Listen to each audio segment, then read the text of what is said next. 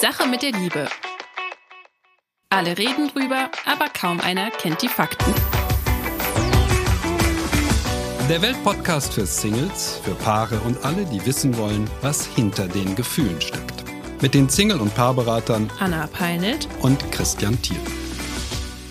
Herzlich willkommen zurück im frühen Frühling. Ist ja jetzt schon bald, könnte man sagen. Ne? Sehr frühen Frühling, wenn man es wohlwollend interpretieren möchte, bald ist schon ähm, März und die Frühlingsgefühle flattern so langsam ein. Ja, ja, vor allen Dingen bei euch da in Sizilien, na klar, ja, ja, da. Ja, ich bin, ich bin frisch verliebt, frischer verliebt, frisch verliebter, wie auch immer.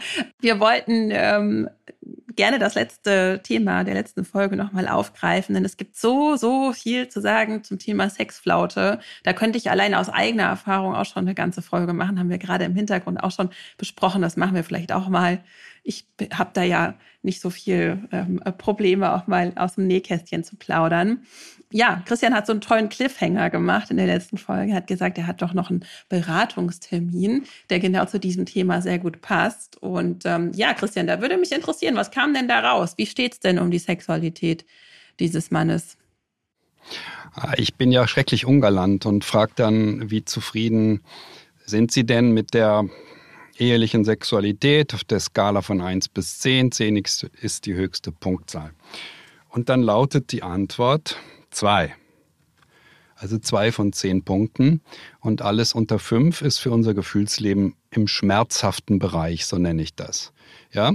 Ob die zwei dadurch entsteht, dass der Sex einfach sehr lieblos geworden ist oder sehr selten oder beides, das ist jetzt einerlei. Ne? Eine Flaute ist es in jedem dieser Fälle. Das haben wir eigentlich noch gar nicht besprochen, wann was überhaupt eine Flaute ist. Ne? Aber wir haben beide so viel noch auf der Liste. Trotzdem, vielleicht kurz, ab wann kann man denn überhaupt sagen, ne? weil wir haben ja schon oft gesagt, also hier zwei bis dreimal die Woche ist eigentlich super, wenn ein Paar Sex hat. Das setzt viele Menschen auch unter Druck. Das ist für viele vielleicht gar nicht äh, machbar. Heißt das, wenn die einmal die Woche äh, sind die schon in der Flaute drin? Ab wann wird's kritisch? Ja. Hm, ich glaube, es gibt keine feste Regel. Hm. Äh, für manche Paare ist eine Woche kein Sex eine Flaute und die äh, denken, huch, mhm. was ist jetzt los? Für andere mhm. Paare ist. Gerade so am Anfang, ne? Wenn man ja. ganz frisch verliebt ist, dann denkt man, huch. Ja, das darf auch so sein. Das ist völlig ja. normal. Für andere ist nach drei Wochen denken die, hups, hier ist irgendwas. Und das stimmt dann auch. Dann ist irgendwas eben vorgefallen.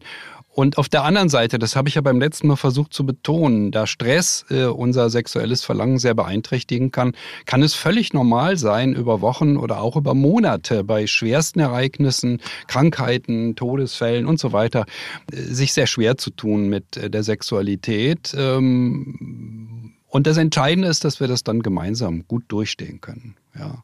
Was ich in der Beratung meistens sehe, jetzt komme ich mal zu dem Fall, den ich hatte und ich habe gefragt, darf ich davon erzählen? Ja, ich darf, aber natürlich verändert. Was ich in der Beratung meistens sehe, ist, dass es überhaupt keinen äh, Stressauslöser gab für die Sexflaute und die Sexflaute des Mannes, der da war, beträgt jetzt schon acht Jahre. Acht Jahre und in diesen acht Jahren, das muss man sich jetzt wirklich vorstellen, ist nichts passiert. Gar nichts. Ja, die kuscheln sich auch seit acht, naja, vielleicht seit fünf, sechs, sieben Jahren schon nicht mehr aneinander an. Es passiert also nichts mehr. Wow. Also das ist die typische WG. Äh, Eltern-WG, ja. ja. Man kann es die Eltern-WG nennen. Ja? Mhm. Ähm, die leben zusammen und haben sich äh, eine tolle Wohnung ausgebaut und die Kinder gehen so langsam aus dem Haus und das jüngste Kind ist noch da und ups. Ja? Und an dem Punkt hat der Mann festgestellt, das geht nicht und ich kann so nicht mehr leben und hat sich eine neue Frau gesucht. Er hat jetzt zwei Frauen. Das ist ein häufiger Fall in der Beratung bei mir Untreue. Und an dem Punkt steht er jetzt. Er hat zwei Frauen und das geht nicht lange gut und er muss eine Entscheidung treffen. Er fühlt sich auch sehr zerrissen. Die meisten fühlen sich dann sehr zerrissen. Aber das Auffällige ist eben, ich frage dann diese Zahlen, Zufriedenheit mit der Sexualität, wie ist das zurückgegangen? Und das Auffällige ist, dass eben bei den allermeisten Paaren dieser, das kann man eine Graph draus machen, ne, wie die Zufriedenheit sinkt und die sinkt nicht plötzlich durch plötzliche Ereignisse, sondern in den meisten Fällen sinkt sie ganz, ganz langsam. Also Stückchen für Stückchen und immer wieder noch ein bisschen, noch ein bisschen, noch ein bisschen, bis sie eben da unten bei bei der 2 angekommen ist. Man startet bei der 8 und dann ist irgendwann die 7 und dann die 6 und also, ne, und keiner macht was, keiner tut einen Schritt. Ja. Ja, diese, äh, das haben wir beim letzten Mal auch äh, zu, dem, zu der Zuschrift von Gernot gesagt. Also, du hast vermutet, die reden gar nicht mehr miteinander oder die reden wenig miteinander. Und das ist tatsächlich das, was auch bei diesem Paar der Fall war. Wenn ich den Mann so frage, und haben Sie das denn mal angesprochen? Das? Nein, das hat er natürlich nicht gemacht, um Gottes Willen. Hm, also er ist seit, naja, das muss man sich vorstellen, seit acht Jahren schrecklich unzufrieden. Drei mhm. Jahre oder zwei Jahre, bevor er seine Zweitfrau kennengelernt hat, äh, wusste er, er würde demnächst untreu werden. Da braucht er noch eine Gelegenheit. Die hat sich dann gefunden. Das geht ja heute ganz einfach. Man geht auf irgendein Portal und sagt, hallo, hier bin ich.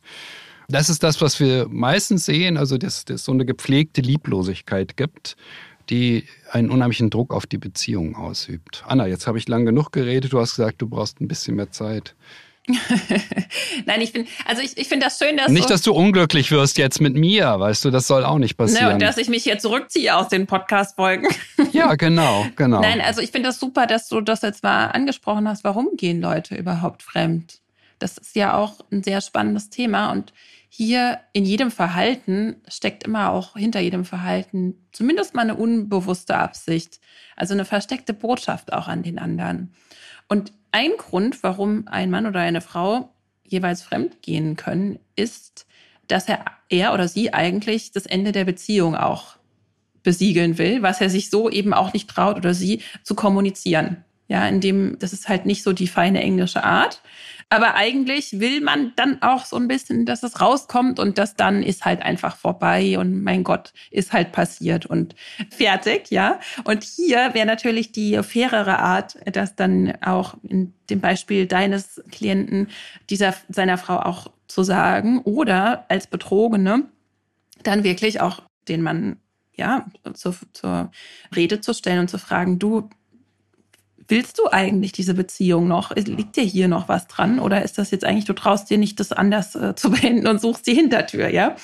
Und dann ist es, kann man noch mal so ein bisschen unterscheiden zwischen den Geschlechtern. Nicht, dass man uns jetzt hier wieder was unterstellt, aber das ist einfach so ein Beobachtungserfahrungswert, dass ein Mann eben auch, das hast du jetzt ja schon angesprochen, irgendwie sich zurückzieht, weil er eben auch, ja, sich nicht mehr begehrt fühlt, weil er nicht den Eindruck hat, gut genug zu sein. Und dann dann erkennt in einer anderen Frau, ah, die findet mich aber toll, hier bekomme ich noch meine Anerkennung. Während die Frau natürlich auch ein ähnliches Motiv hat, sich auch nicht mehr wertgeschätzt fühlt. Was da auch sein kann, ist so ein bisschen dieser Hilferuf, komm, kämpf um mich. Ja, ich will, dass ich will mich bei dir sicher fühlen. Ich will, dass du mich wieder claimst, sagen ja die die äh, Amerikaner immer. Ja, ich will, dass du dich für mich einsetzt, dass du dass du um diese Beziehung kämpfst. Also das sind das finde ich eine ganz spannende Komponente auch, dass hinter diesem Verhalten auch so ein bisschen so Alarmsignale, ne, es ist nicht nur ein Symptom von hier ist was einiges im Argen, sondern das kann sehr, sehr verschiedene Botschaften auch mitbringen. Ja, und bis jetzt schon mal so in die Richtung gegangen. Wir haben es ja auch in der letzten Folge schon angesprochen. Was gibt es denn für Gründe, warum Männer oder Frauen sich von der Sexualität zurückziehen? Und jetzt hast du viel über, über, über die männliche Perspektive gesprochen. Und ich mag hier gerne nochmal auch für alle Frauen, die zuhören und sich selbst vielleicht erzählen, ach, naja, Sex ist mir auch nicht so wichtig oder ja, ich bin halt so erschöpft. Das ist absolut, du hast ja den Stress schon angesprochen. Erschöpfung macht was mit unserer Sexualität. Erschöpfung dimmt sozusagen die Sexualität. Aber eigentlich unterscheiden wir uns von unserer Sexualität oder unserem Bedürfnis nicht äh, von dem des Mannes, so dass wir sagen, oh, nach den Wechseljahren ist vorbei oder auch davor sind wir, ähm, brauchen wir das nicht so, äh, so sehr. Im Gegenteil, ja, das ist nicht normal, keine Lust zu haben. Wir Menschen, für uns ist Sexualität sehr, sehr wichtig und in der Beziehung natürlich noch mal umso mehr. Und jeder verdient meiner Meinung nach, jeder Mensch verdient, wenn er sich das wünscht, eine außergewöhnliche Liebe. Und zu einer außergewöhnlichen Liebe gehört eine erfüllte Sexualität, denn sonst sind wir im Bereich beste Freunde, WG, Partner, was auch immer. Aber natürlich kann fehlender Sex auch ein Symptom mit der Beziehung zu sich selbst sein. Ja, also ganz wichtig ist auch, weil man könnte hier, wir müssen, glaube ich, den Mythenbutton wieder einführen. Ja, diese Idee von, die, Sek die Sexualität und die Liebe, die kann man sich so sich selbst überlassen und dann blüht die, ja. Aber genauso wie die Liebe und die, die ja, die emotionale Nähe zwischen ein miteinander braucht auch eine Libido-Pflege und Hingabe. Ja, das kommt nicht von irgendwo. Also du kannst nicht nichts für deine Sexualität tun und dann hoffen, dass die Libido aber übersprudelt. Ja, also aus eigener Erfahrung, ja, habe ich das auch mal ganz schön schleifen lassen, ja. Und für mich ist Sexualität mittlerweile eher wie eine Blume, die ich gieße. Wenn ich ihr Wasser, wenn ich ihr Licht, wenn ich ihr Liebe schenke, dann erblüht sie. Wenn ich sie ignoriere, geht sie ein. Und so ist es natürlich auch mit meinem Partner zusammen, ja. Und, und das sollte was sein, was wir jeden Tag pflegen und nähren. Und das muss nicht immer Sex sein, aber das irgendeine Form von Sinnlichkeit.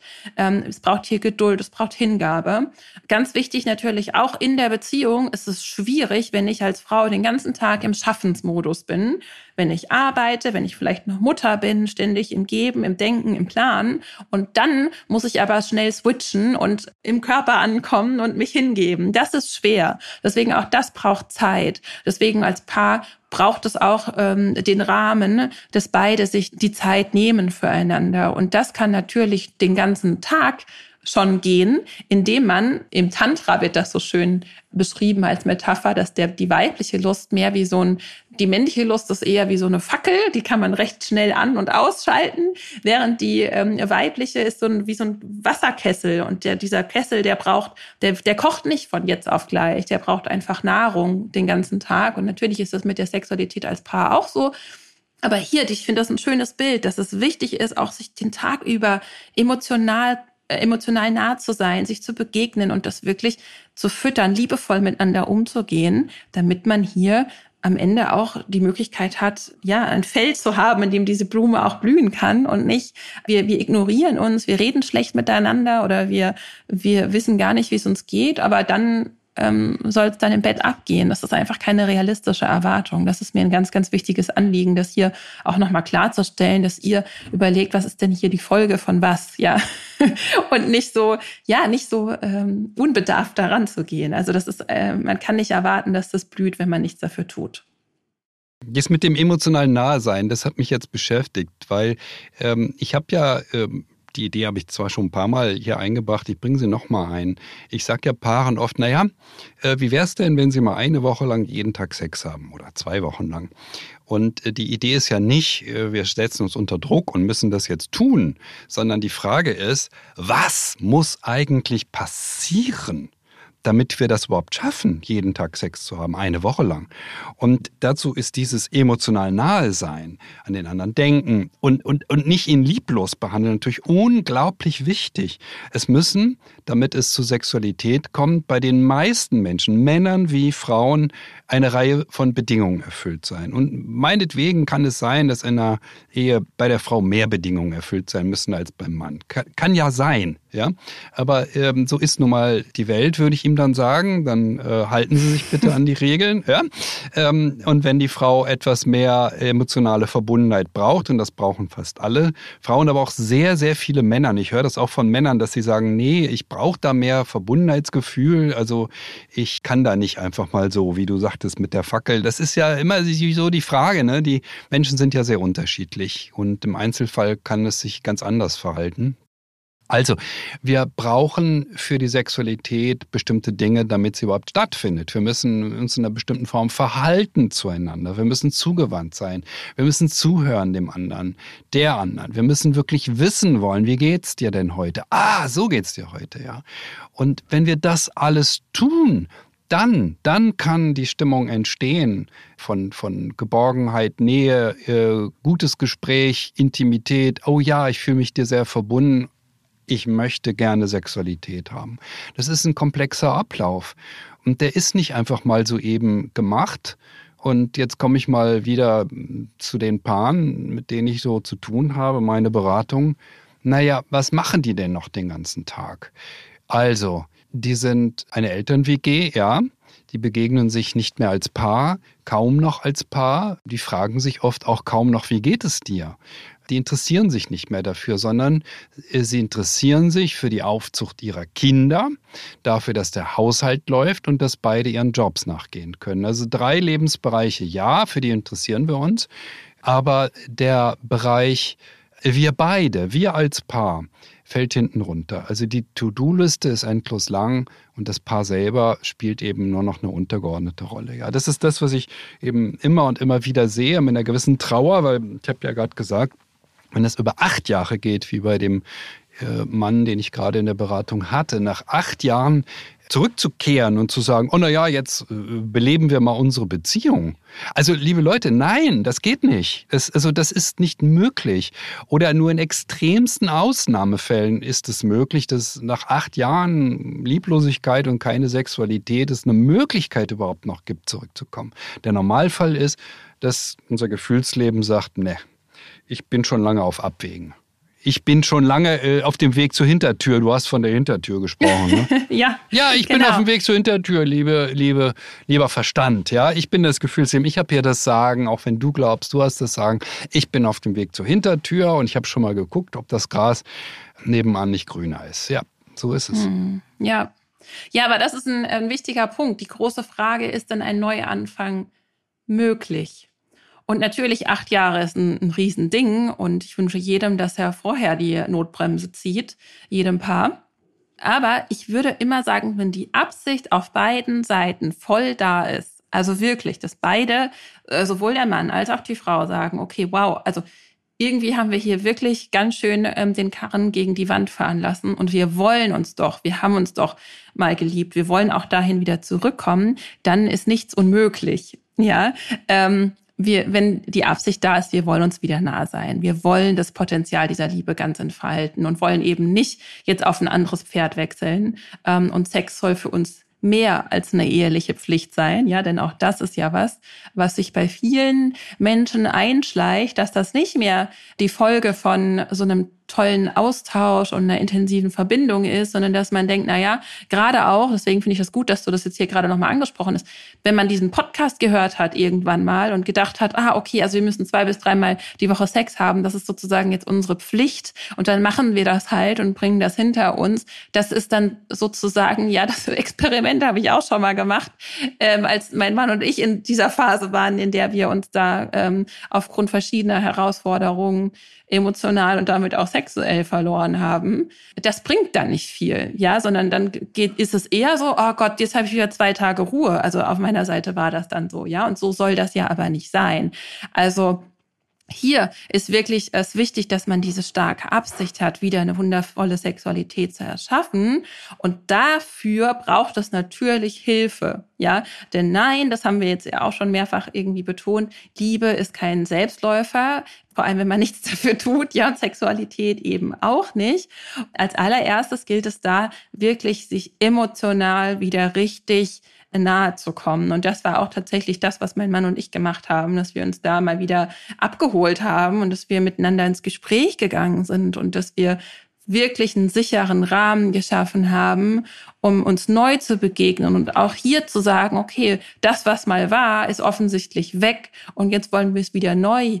Die Leinwand, wir holen uns mal eine neue Leinwand und machen das wieder neu und da, da liegt so viel Potenzial und so viel Schönheit drin und weil wir das erfolgreich hinter uns gebracht haben. Natürlich, ja, das waren keine acht Jahre, aber es war ein sehr langer Zeitraum, ähm, der, äh, ja, wo man sagen könnte, oh, das passiert sogar mir, ja, ähm, das passiert halt einfach. Du hast ja gesagt, die, die, die Wahrscheinlichkeit liegt bei 99,9 Prozent, dass das ähm, mal passiert und das ist auch nicht schlimm. Aber wichtig ist, wollen wir es denn wieder? Und wir haben das geschafft und deswegen, also aus eigener Erfahrung kann ich sagen, es ist absolut möglich. Okay, Was ich bin du, ein bisschen ja. skeptisch bei den acht Jahren, die sind zu lang. Bei kürzeren Phasen bin ich da ganz auf deiner Seite. Ich habe das äh, auch schon in der Beratung so gehabt, aber bei acht Jahren ähm, das Gefühlsleben verzeiht ja uns manches. Raus. Aber ja, er ist raus. Er hat ja jetzt zwei Frauen. Er, ne, er hat das Pferd ja schon gewechselt. aber naja, er hat im Moment zwei Frauen. Also ähm, beide sind da. Er muss jetzt sich entscheiden. Ja, und ich, also ich glaube, wer hätte er die Absicht, dann hätte er ja, aber dann würde er ja auch schon jetzt sagen, ähm, nee, ich, ich gehe jetzt zu meiner Frau zurück und ich gebe jetzt hier nochmal alles. Und es kann auch scheitern, das ist immer die, die Möglichkeit, das ist, die, das, die ist ja immer da.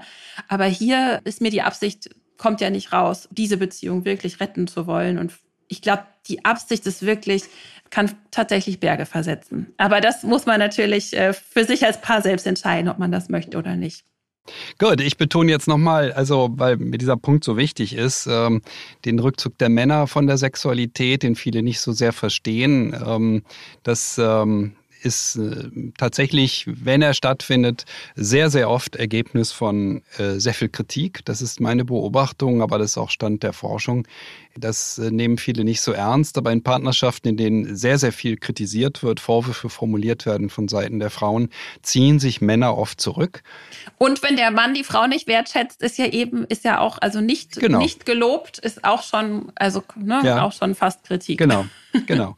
Ja. Ähm, und diese Seite, dass auch Männer da genauso sensibel wie Frauen auf Kritik und Vorwürfe reagieren, die nehmen wir halt nicht so gerne zur Kenntnis. Und weil wir der Meinung sind, der Mann könne immer, und Männer ja auch der Meinung sind, sie müssten immer können. Mhm. Aber das ist alles nicht wirklich wahr. In Wahrheit ähm, ist so eine sehr starke kritische Atmosphäre eben auf beiden Seiten für die Sexualität sehr nachteilig. Und das ist zumindestens, also wenn zu mir ein Paar kommt und wenn gesagt wird, okay, der Mann hat sich von der Sexualität zurückgezogen, er will nicht mehr, hm, dann ist es der erste Punkt, nach dem ich schaue, ob Kritik eine sehr große Rolle spielt zwischen den beiden und ob der Mann das Gefühl hat, einfach pausenlos, ja, sehr kritisch, sehr mit Vorwürfen überhäuft zu werden. Und das äh, bestätigt sich beinahe immer, äh, dass es das auch war und dass es das ist und dann verstehen die besser, was da abläuft. Hm, wir können unser Gefühlsleben nicht betuppen. Wir können nicht sagen, ach naja, das macht mir alles gar nicht. Sie kritisiert mich zwar laufend, aber deshalb können wir trotzdem eine leidenschaftliche Sexualität haben. Nee. Nein, Leute, so, so naiv ist unser Gefühlsleben nicht. Und ja. so äh, simpel gestrickt sind Männer auch nicht. Ja? Ähm, das mal deutlich zu sagen. Ja, es sei denn, man möchte wichtig. so eine wirklich dramatische Beziehung, so eine heiß-kalt, aber dann sind da irgendwelche Prädispositionen, wo vielleicht zwei Menschen zusammenkommen, die nicht ganz, nicht emotional, nicht ganz gesund sind. Aber ja, ich finde es auch ganz wichtig, dass wir diese, diese Vorwürfe, eigentlich sind das Vorwürfe an das jeweils andere Geschlecht, ja, gesellschaftliche Vorwürfe von wegen Frauen haben sowieso keine Lust, Männer interessiert das nicht, wie ich mit denen umgehe, die wollen immer, ähm, dass wir die echt mal fallen lassen. Damit tun wir uns sehr, sehr unrecht gegenseitig. Und das ist auch kein schönes Bild, was wir, was wir da voneinander haben. Und ähm, damit würden wir uns großen Gefallen tun, denn auch Männer sind Menschen, ja. Auch Männer haben äh, tolle, große Herzen und Frauen sind auch lustvolle Wesen. Und das ist äh, wichtig. Nur so können, ist ja Beziehung auf Augenhöhe auch möglich. Anna, ja, Wie machen wir, wir weiter? wir müssen jetzt Folgen darüber sprechen. Wir machen noch drei Folgen. Ne? Ja, das ist eine gute Idee. das also, wird jetzt die Sache mit dem Sex hier. Ach so, das stimmt. Das ist noch ein Aspekt, der, oh, den muss ich jetzt noch bringen, weil das Pikante, das Pikante in dem Thema Sex ist ja folgendes. Wenn man sich mal so Partnerschaftsratgeber anschaut, die vor dem Jahr 2000 geschrieben wurden, dann wird man feststellen, in dem ganzen Buch steht nicht ein Wort über Sex. Und wenn man sich Sexratgeber anschaut, dann wird man feststellen, in dem ganzen steht Buch nicht. steht nicht ein Wort über Gefühle. Ja. Das, so, hat, das sich, das ja. hat sich überhaupt Verrückt. erst nach dem Jahr 2000 geändert. Es ist heute immer noch eine Konvention, dass das beides ganz getrennte Bereiche sind. Aber heute gibt es wirklich äh, Bücher über Sexualität, in denen von Gefühle die Rede ist und Bücher über die Liebe, in denen von Sexualität die Rede ist. Das ist wirklich, ähm, wirklich äh, faszinierend, was für ein seltsames Bild von äh, dem Zusammenhang zwischen Gefühlen und Sexualität wir in der Vergangenheit hatten. Auch deshalb tappen wir in so viele Fallen, eben gerade in die Falle, dass wir in eine sehr lange sexlose Phase kommen und nicht bemerken, dass es nichts mit der äh, mit den Wechseljahren zu tun hat, sondern mit der Lieblosigkeit, die da eingekehrt ist. Ähm, das ist mir halt so wichtig, dass wir das verstehen, dass äh, dieser Zusammenhang so eng ist. Okay, wie machen wir weiter? Ja, wie machen wir weiter? Beim nächsten Mal, wir haben eine Zuschrift. Wir haben eine Zuschrift. Wir haben eine Zuschrift, die auch also sexuell anmutet. Ja, ein bisschen.